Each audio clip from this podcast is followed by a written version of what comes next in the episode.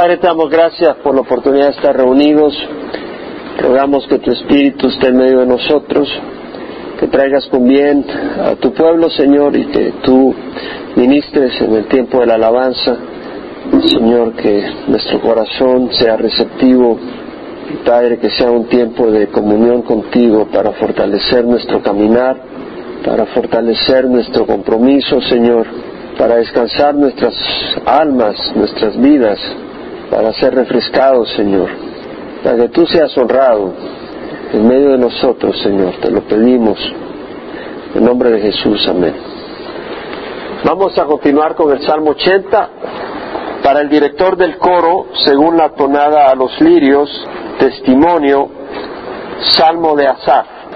Este salmo es bastante interesante. Ah, realmente es un salmo que cuando lo leí me sorprendió. Pero bueno, vamos a estudiarlo. Primero vamos a leerlo. Presta oído, oh pastor de Israel, tú que guías a José como un rebaño, tú que estás sentado más alto que los querubines, resplandece delante de Efraín, de Benjamín y de Manasés, despierta tu poder y ven a salvarnos. Restáuranos, oh Dios, y haz resplandecer tu rostro sobre nosotros y seremos salvos.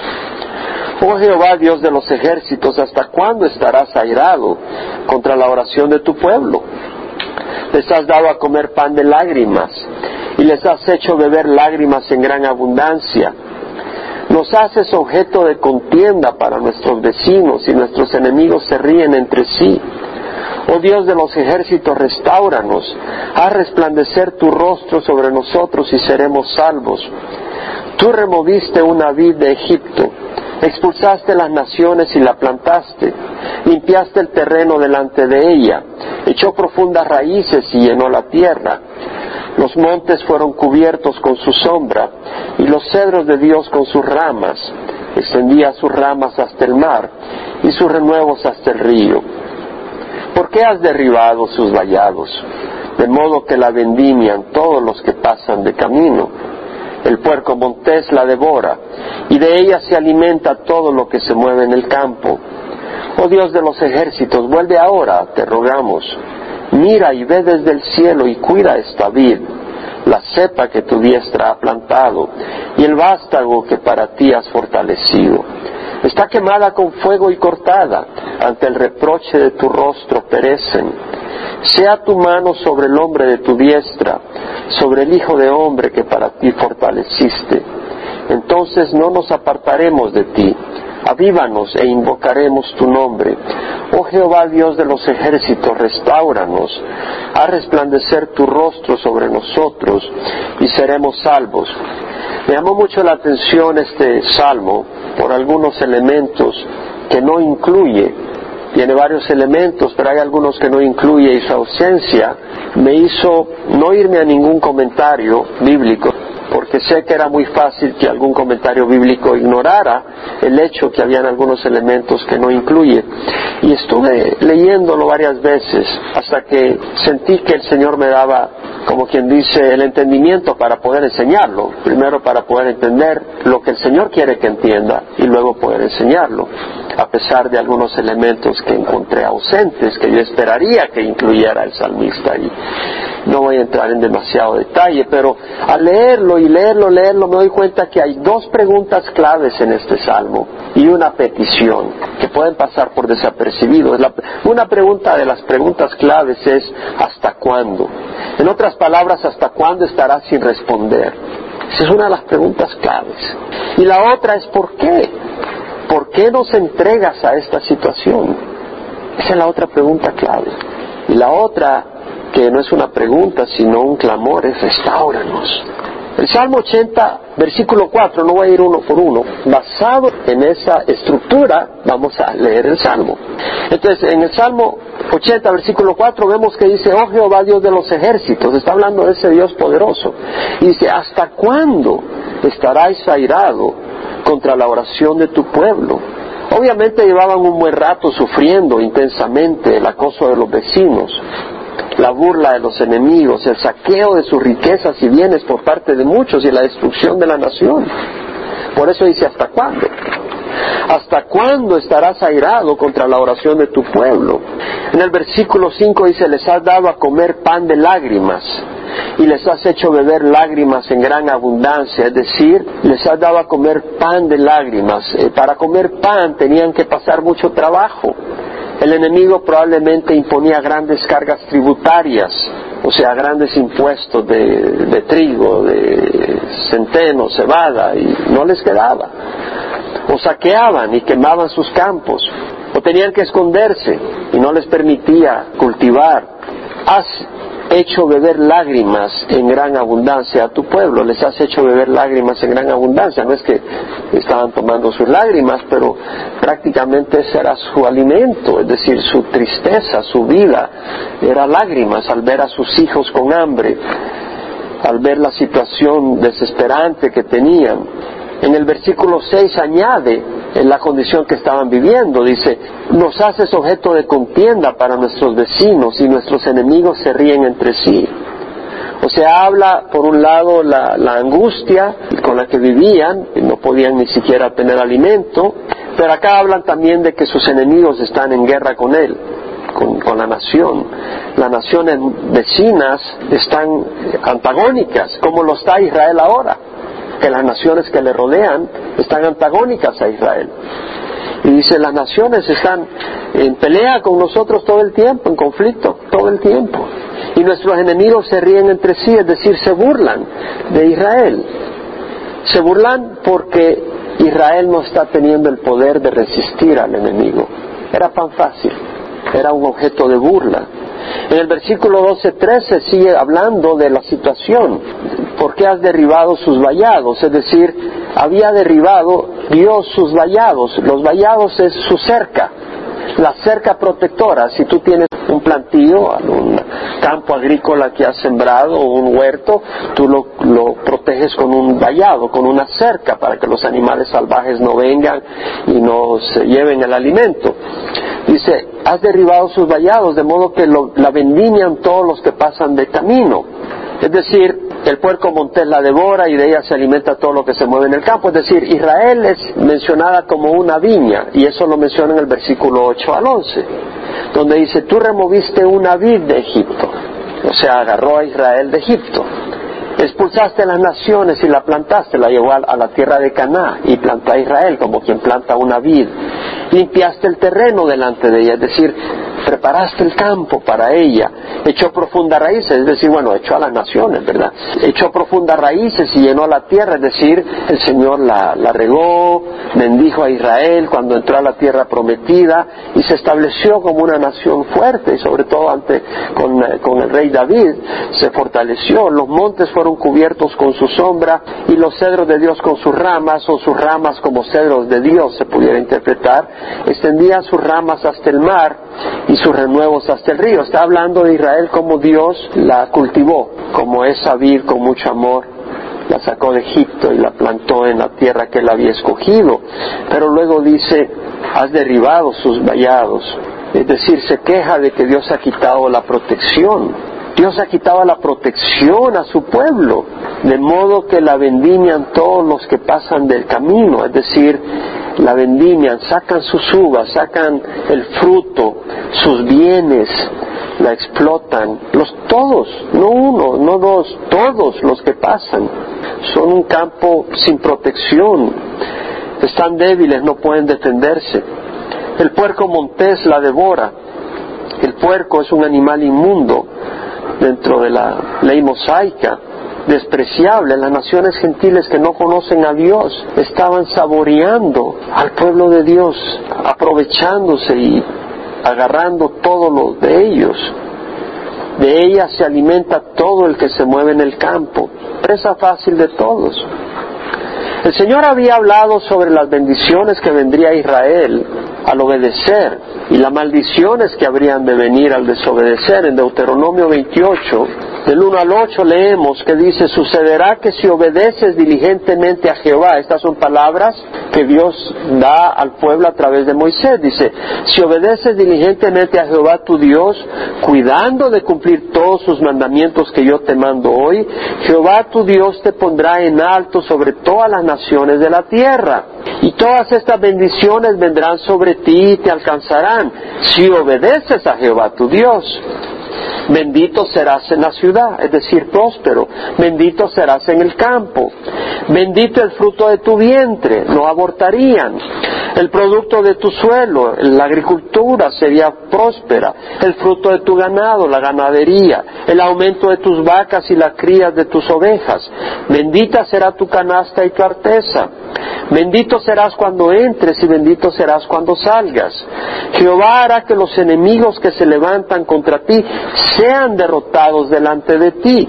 Saldrán contra ti por un camino y huirán delante de ti por siete caminos. Jehová mandará que la bendición sea contigo en tus graneros y en todo aquello en que pongas tu mano y te bendecirá en la tierra que Jehová tu Dios te da. Vemos la promesa de bendición. El enemigo venía por un camino y iba a salir huyendo por siete. Es decir, eh, Israel iba a tener poder. Uno iba a hacer huir a mil y mil iban a hacer huir a diez mil. Esa era la promesa de Dios. Pero había una, maldición si ellos no obedecían. Y eso lo vemos en Deuteronomio 28, 15 al 25, donde dice, sucederá que si no obedeces a Jehová tu Dios, guardando todos sus mandamientos y estatutos que te ordenó hoy, vendrán sobre ti estas maldiciones y te alcanzarán. Maldito serás en la ciudad y maldito serás en el campo. Es decir, la condición será tan triste que la gente te mirará con desprecio. Maldita serán tu canasta y tu arteza. Maldito el fruto de tu vientre y el producto de tu suelo, el aumento de tu ganado y las crías de tu rabaño. Maldito serás cuando entres y maldito serás cuando salgas. Enviará Jehová sobre ti maldición, confusión y censura en todo lo que emprendas, hasta que seas destruido y hasta que perezcas rápidamente, a causa de la maldad de tus hechos, porque me has abandonado. Jehová hará que la peste se te pegue hasta que te haya consumido de sobre la tierra donde vas a entrar para poseer te herirá Jehová de ti si de fiebre, de inflamación y de gran ardor, con la espada, con tizón y con añublo, y te perseguirán hasta que perezcas. Te perseguirán, el enemigo te destruirá. Y el cielo que está encima de tu cabeza será de bronce, y la tierra que está debajo de ti de hierro no podrán ni siquiera cultivar, la tierra será dura, no va a haber lluvia. Y Jehová hará que la lluvia de tu tierra sea polvo y ceniza, descenderá del cielo sobre ti hasta que seas destruido. Jehová hará que seas derrotado delante de tus enemigos.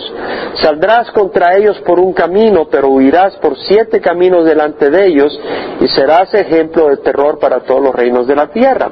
Entendemos que el Señor había prometido al desobedecer esa maldición. En el versículo 15 habla, oh Dios de los ejércitos, la cepa que tu diestra, la cepa, es decir, la raíz que tu diestra ha plantado y el vástago, el retoño que para ti has fortalecido está quemada con fuego y cortada. Es decir, ante el reproche de tu rostro perecen.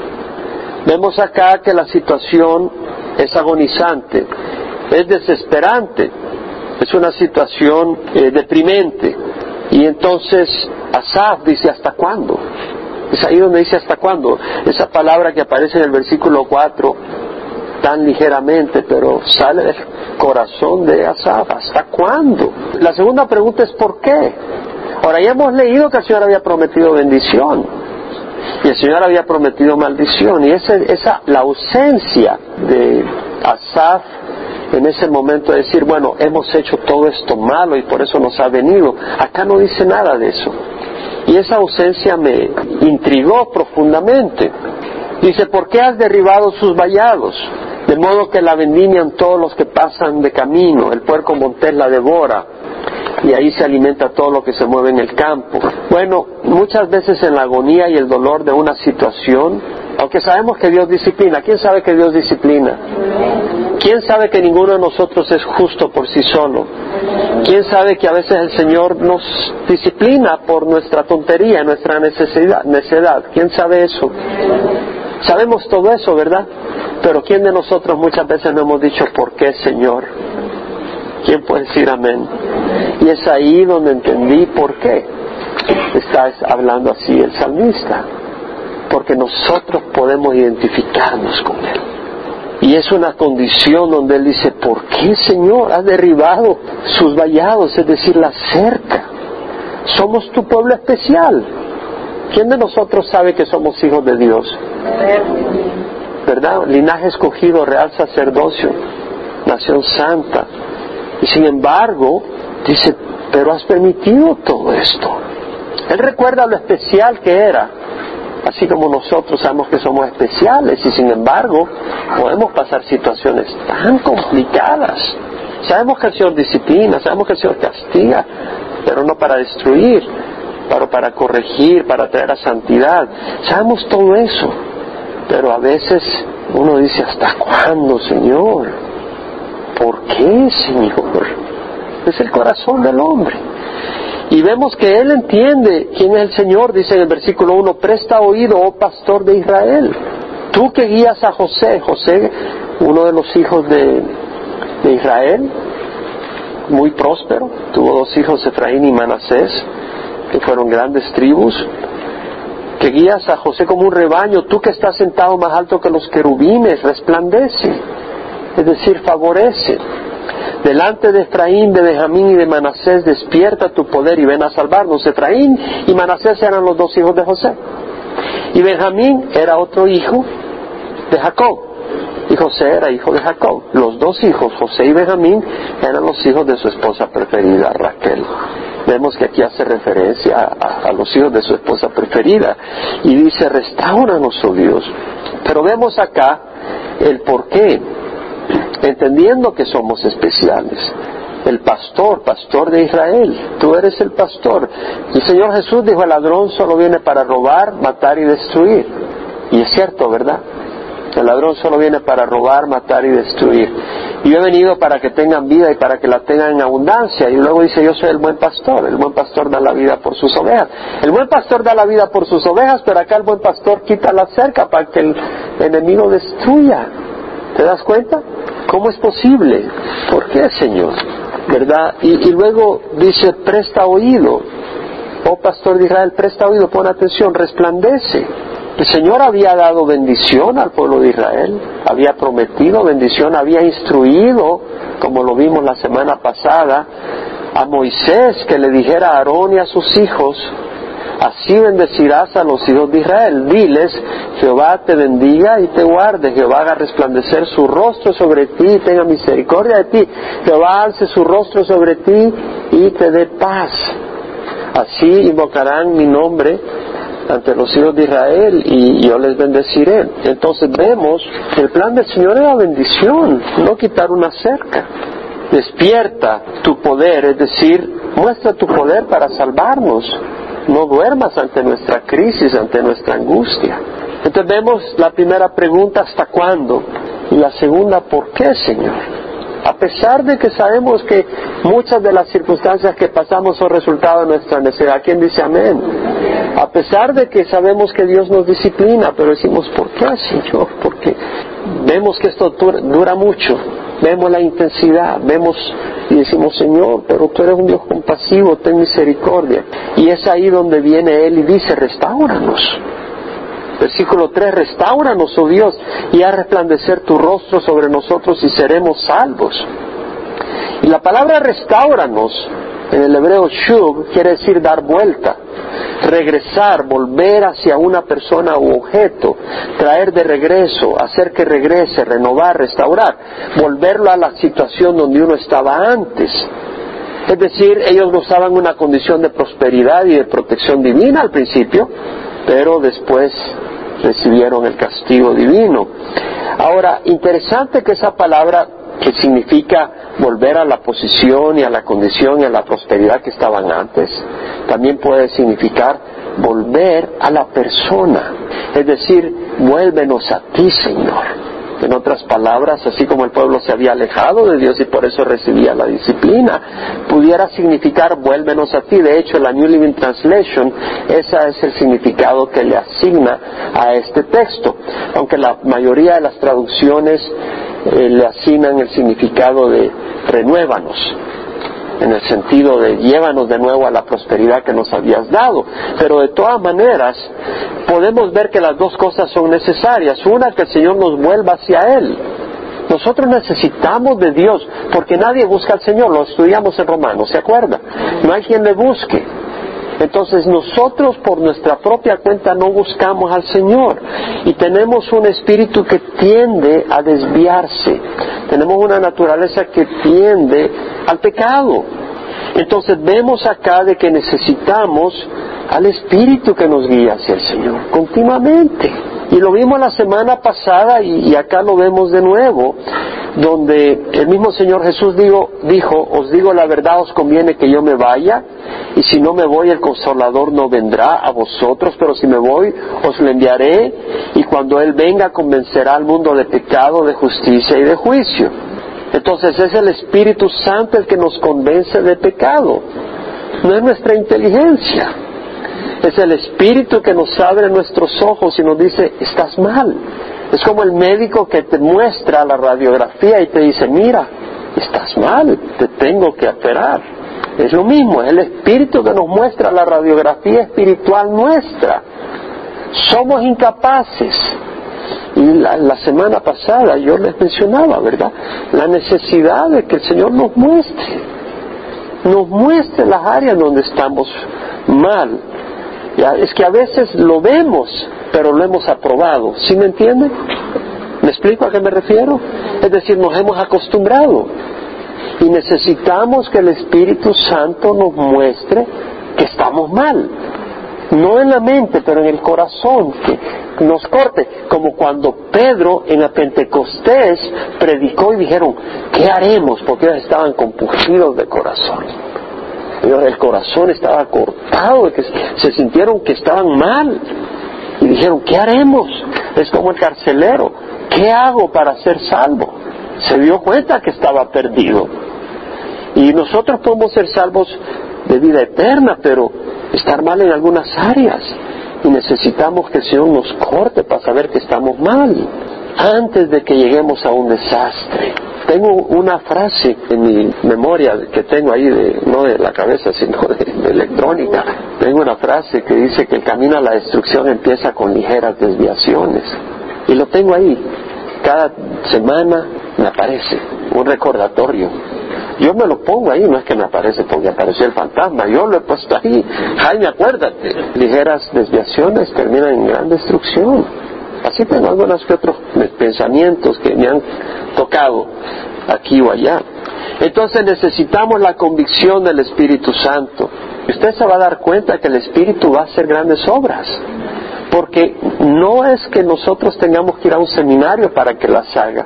Tenemos que clamar al Espíritu que las haga. Y Él las va a hacer. Y vamos a ver la obra del Señor. Y una de las cosas que Él hace es sanar. El que restaura es el Señor. Es decir, estás golpeado, estás herido. Lo que necesitas es que el Espíritu te sane. Tú no te puedes sanar. Tú necesitas que te sane, como el que está en la camilla. Necesita atención, cuidado médico. Necesitamos que el Señor nos sane. En Jeremías dice, sáname, oh Jehová, y seré sanado. Sálvame y seré salvo, porque tú eres mi alabanza. O sea, la sanidad viene del Señor. En el versículo 7 vuelve a decir lo mismo, oh Dios de los ejércitos, restauranos, haz resplandecer tu rostro sobre nosotros y seremos salvos. El versículo 14 al 15 vuelve a decir, oh Dios de los ejércitos, vuelve ahora, te rogamos, mira y ve desde el cielo y cuida esta vid, la cepa que tu diestra, la raíz que tu diestra ha plantado y el vástago, el renuevo que para ti has fortalecido. Entonces acá vuelve a decir, oh Dios de los ejércitos, vuelve ahora, aquí está la palabra shub. Pero acá no es Señor, restaurate, sino que le está diciendo a Él de regresar hacia uno. Lo que está diciendo es que Dios se había alejado. ¿Sí me explico? ¿Se acuerda el significado que expresamos la vez pasada? Hace unos minutos. Cuando dice restauranos, oh Dios, pudiera significar tráenos de regreso a ti o llévanos de regreso a la posición de prosperidad que teníamos. O sea, puede volvernos hacia ti. Y ahora aquí está diciendo, tú vuelve a nosotros. ¿Sí me explico? Entonces dice, vuelve ahora, te rogamos. Es decir, el Señor se ha apartado de ellos. Su mano protectora se había alejado. En Isaías 59.1.2 habla de que el Señor se aparta de uno. Y dice, he aquí no se ha cortado la mano de Jehová para salvar, ni se ha endurecido su oído para oír, pero vuestras iniquidades han hecho separación entre vosotros y vuestro Dios, y vuestros pecados le han hecho esconder su rostro de vosotros para no escucharos. Entonces vemos que Dios puede apartarse por nuestra iniquidad, pero esa es parte de la historia. La otra parte de la historia, y por eso el salmista puede clamar, es que Dios es compasivo. Y en Isaías 55, 6 al 7 dice, buscad a Jehová mientras pueda ser hallado. Y nadie lo busca sino es que el Espíritu le pone que lo busques. Y si tú estás aquí es porque el Espíritu te ha puesto para buscar al Señor. Entonces dice, buscad a Jehová mientras pueda ser hallado y amadle en tanto que está cerca. Abandone el impío su camino y el hombre inico sus pensamientos y vuelva hacia Jehová que será lleno de compasión al Dios nuestro que será amplio en perdonar. Entonces vemos de que el Señor es compasivo y el Señor perdona. Vuelve de nuevo en el versículo 17 a clamar y dice, sea tu mano sobre el hombre de tu diestra sobre el Hijo de Hombre que para ti fortaleciste, entonces no nos apartaremos de ti. Sea tu mano sobre el hombre de tu diestra, el hombre que tú has escogido, el Hijo de Hombre que para ti fortaleciste. El Señor ha levantado reyes a Israel, pero un día levantará al hombre de su diestra, que es el Hijo de Dios, como Rey de Reyes, para dirigir a su pueblo. Lo importante acá es que dice en el versículo 17, sea tu mano sobre el hombre, tu diestra sobre el Hijo de Hombre que para ti fortaleciste, entonces no nos apartaremos de ti. Es decir, un, un líder que tiene la mano de Dios sobre él, que el corazón de ese líder está en las manos de Dios, ese líder va a ser un buen guía, ya sea en tu hogar, ya sea en la congregación o ya sea en la nación, ¿verdad? Va a ayudar para que el rebaño siga por el buen camino y siga a Dios y no se aparte de Dios. Por eso dice, sea tu mano sobre el hombre, tu diestra sobre el Hijo de Hombre que para ti fortaleciste, entonces no nos apartaremos de ti. Es decir, si tu mano está sobre, pones un líder que, que realmente esté en ti, en tus manos, no nos apartaremos de ti. Damos la importancia de los padres, los pastores, los líderes, que sean del Señor. Avívanos e invocaremos tu nombre avívanos. La palabra esta quiere decir dar vida, revivir, sanar, restaurar, restaurar la salud y la vida. Dios es el único que puede dar vida. En Juan 5:21 dice, así como el Padre levanta a los muertos y les da vida, así también el Hijo también da vida a los que Él quiere. Y luego dice el, Señor en Juan 5:24 y 25, en verdad, en verdad os digo, el que oye mi palabra y crea al que me envió, tiene vida eterna y no vendrá a condenación, mas ha pasado de muerte a vida. Es decir, el Señor es el que nos da vida, el Señor Jesucristo. En verdad, en verdad os digo, el que oye mi palabra y crea al que me envió, tiene vida eterna. El Señor con su palabra nos da vida. Y luego también dice, en verdad, en verdad os digo, la hora viene y ahora es cuando los muertos oirán la voz del Hijo de Dios y los que oigan vivirán. Está hablando de los muertos espirituales. Entonces, la palabra de Jesús, Jesús nos da vida. El Padre da vida, levanta a los muertos. El Hijo da vida y el Espíritu da vida. El Señor Jesucristo dijo, la carne para nada aprovecha, las palabras que yo he hablado son espíritu y son vida. El Señor Jesucristo dijo, es necesario nacer de nuevo. Si no naces de agua y del Espíritu, no puedes entrar al reino de los cielos. Entonces, nacer del Espíritu. El Espíritu da vida. Calvaro y Chapo Manuel no da vida. ¿Quién da vida? El Padre, el Hijo y el Espíritu Santo. Y el Espíritu Santo da vida, es el Espíritu de vida. Entonces la necesidad que tenemos de recibir esa vida. Entonces, cuando decimos Espíritu de Dios, ven a mi vida, ¿qué estamos pidiendo? Vida. Él nos va a dar vida. ¿Te sientes aguado? ¿Te sientes cansado? ¿Te sientes agotado? Cuando te sientes cansado y cuando te sientes débil, es un problema cuando tú sigues tan ocupado y no tomas tiempo para la Biblia. realmente es un problema. Es necesario cuando te estás agotando.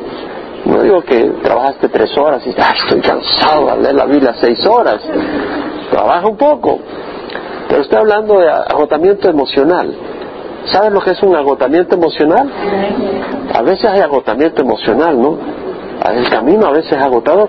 ¿No crees que es lo que le está pasando al salmista? Es un agotamiento. Es que lucha por aquí, lucha por allá. Peleas por aquí, peleas por allá. Ya no sabe ni por dónde arrancar. Y necesitas, eh, necesitas conectarte con el Señor. Versículo 19 dice, oh Jehová Dios de los ejércitos, restauranos, haz resplandecer tu rostro sobre nosotros y seremos salvos.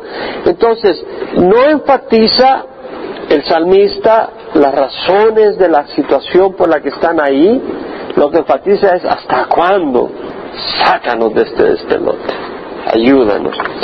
Y Daniel, el profeta Daniel, entendió lo que era estar desbastado, Jerusalén había sido devastada, y clamar a Dios por misericordia, entendiendo él que lo que había ocurrido era por la necesidad del pueblo.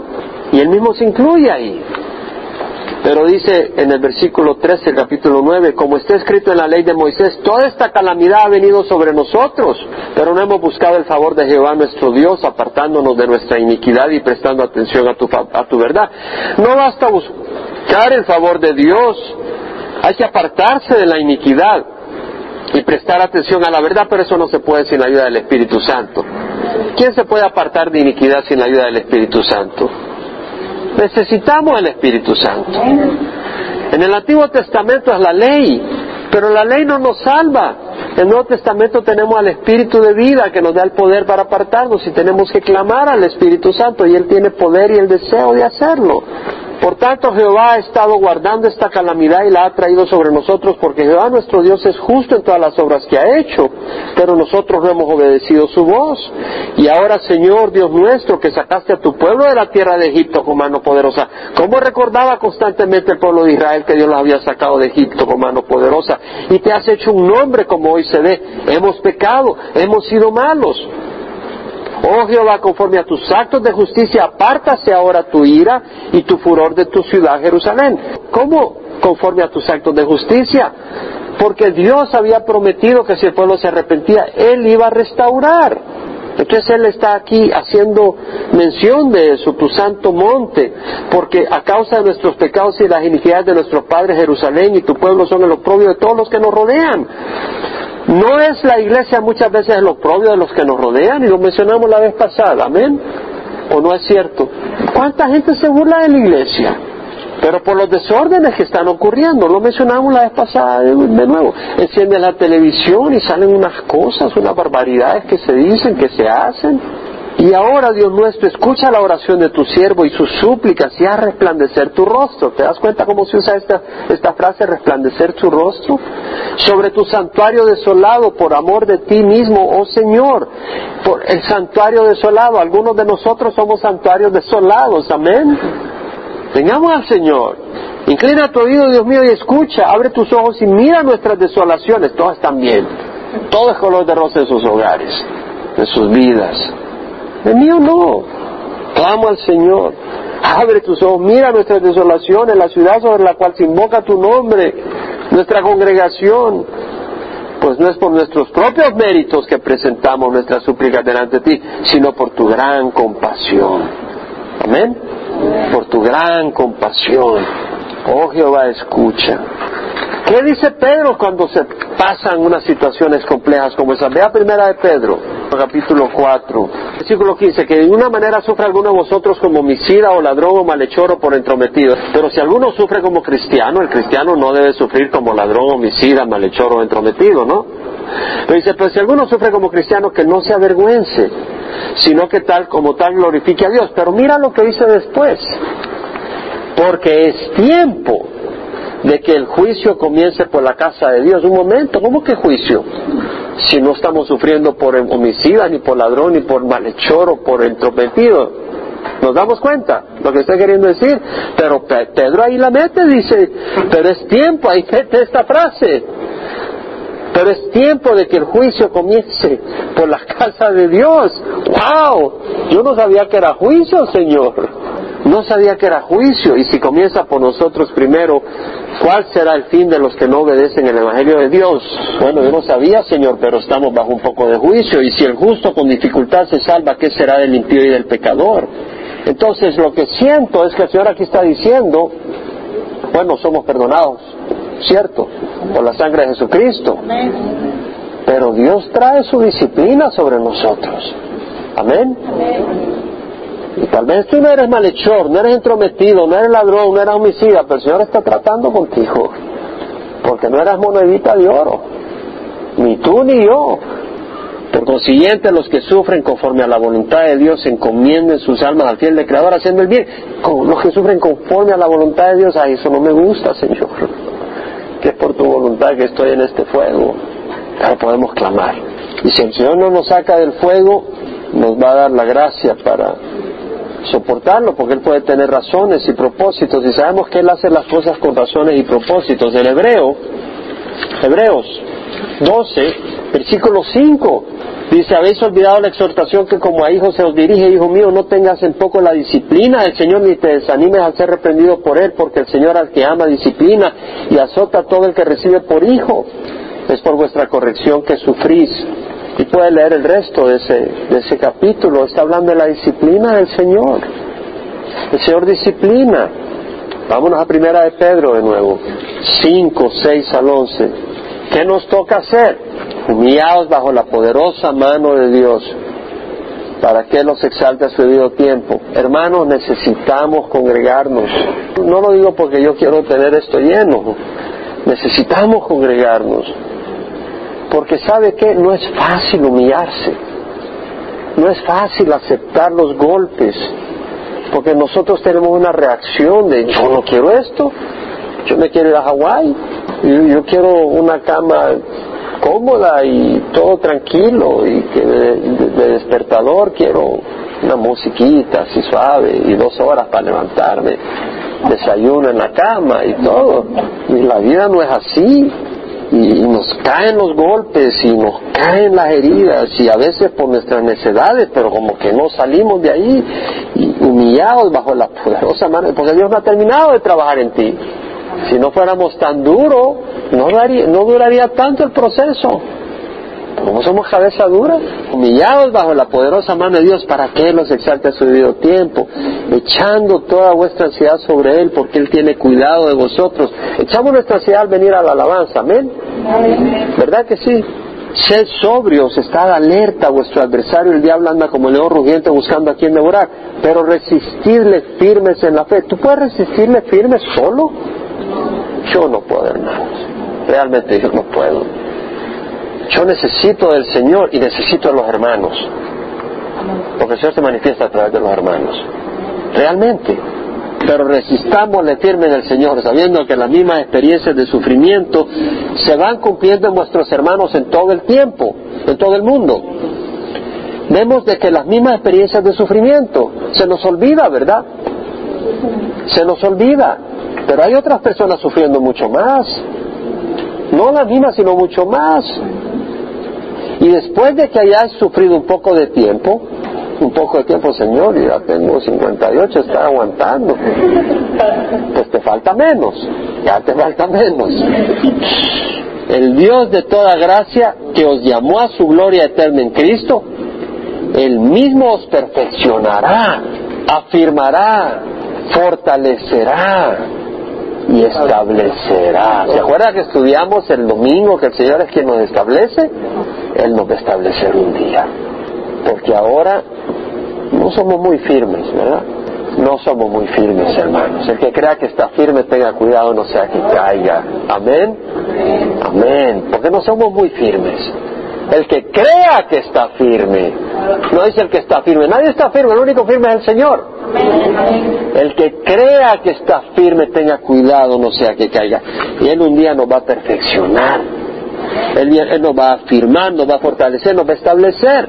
Hablaba con un hermano un día de estos y, y hablábamos y decía, no, la ley, ¿cómo no? Sí, cumplirle. nunca he oído hablar de la gracia, que yo he hablado de la gracia. No, no le he oído hablar de la gracia. Y, ¿Cómo es posible que no he hablado de la gracia? Dios mío, perdóname si no he hablado de la gracia, ya, ya fracasé, me va a echar, ya aplacé como pastor. No, el mensaje que nosotros tenemos de gracia, ¿verdad?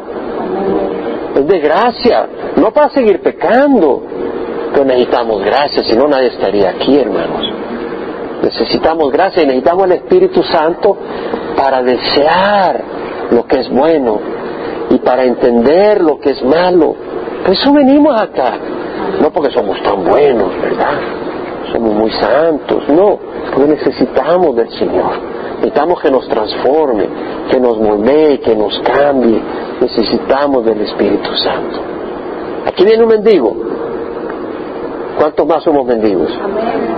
Hay áreas donde necesitas liberación. Necesitas también consuelo. Yo necesito consuelo. Yo no tengo que contar mis problemas, no los quiero ver llorando. Pero todos nosotros necesitamos consuelo y necesitamos guía. Yo como necesito guía del Señor, hermano, yo les trato de guiar con la palabra, pero yo, yo mismo necesito la guía de la palabra, porque es la palabra la que me guía y la palabra que, que lo guía a usted. La palabra la que nos guía, necesitamos guía. ¿Qué hacer? ¿Cómo no hacer? Y, y también, hermanos, cuando decimos está aquí para consolar, si hemos pecado, si hemos fallado, Él está ahí como un padre. ¿Sabes que Jesús consoló a Pedro cuando Pedro eh, lo negó? Pero Jesús lo volvió a ver con compasión. No para decirle, ya ves, te dije. No, lo, lo volteé a ver con compasión. Por eso Pedro empezó a llorar inconsolablemente, porque vio que cómo podía haber negado a ese Señor que lo amaba tanto. Pero el Señor se le apareció al, primer apóstol que se le apareció fue Pedro. Pues quiso consolarlo personalmente. Si tú has fallado, el Señor te consuela. Si vienes con corazón contrito. Ese es el Señor que servimos. Y, y necesitamos de su Espíritu. Así es, Señor, muévete trayéndonos convicción, muévete trayéndonos restauración, muévete trayéndonos vida, trayéndonos esperanza, trayéndonos ilusión divina. Muévete, Señor, lavándonos, restaurándonos, cuidándonos, renovando nuestra mente, Señor, fortaleciendo nuestro caminar. Muévete restaurando a aquellos que están atrapados en las drogas, en el licor, en la avaricia, en la codicia, en la amargura, en la envidia, en la mentira, que están atrapados en la pornografía, en la fornicación, eh, que están atrapados en qué sé yo, Señor en la religión muerta, Señor, en las tradiciones, en la arrogancia, Señor. Mira, mira a las personas que nos rodean, Señor, en nuestras familias, nuestros hogares que están atrapados en el engaño. Señor, muévete, Espíritu Santo. Muévete, Padre. Muévete, Señor. Espíritu Santo, muévete en nuestros corazones en nombre de Jesús. Amén, amén y amén.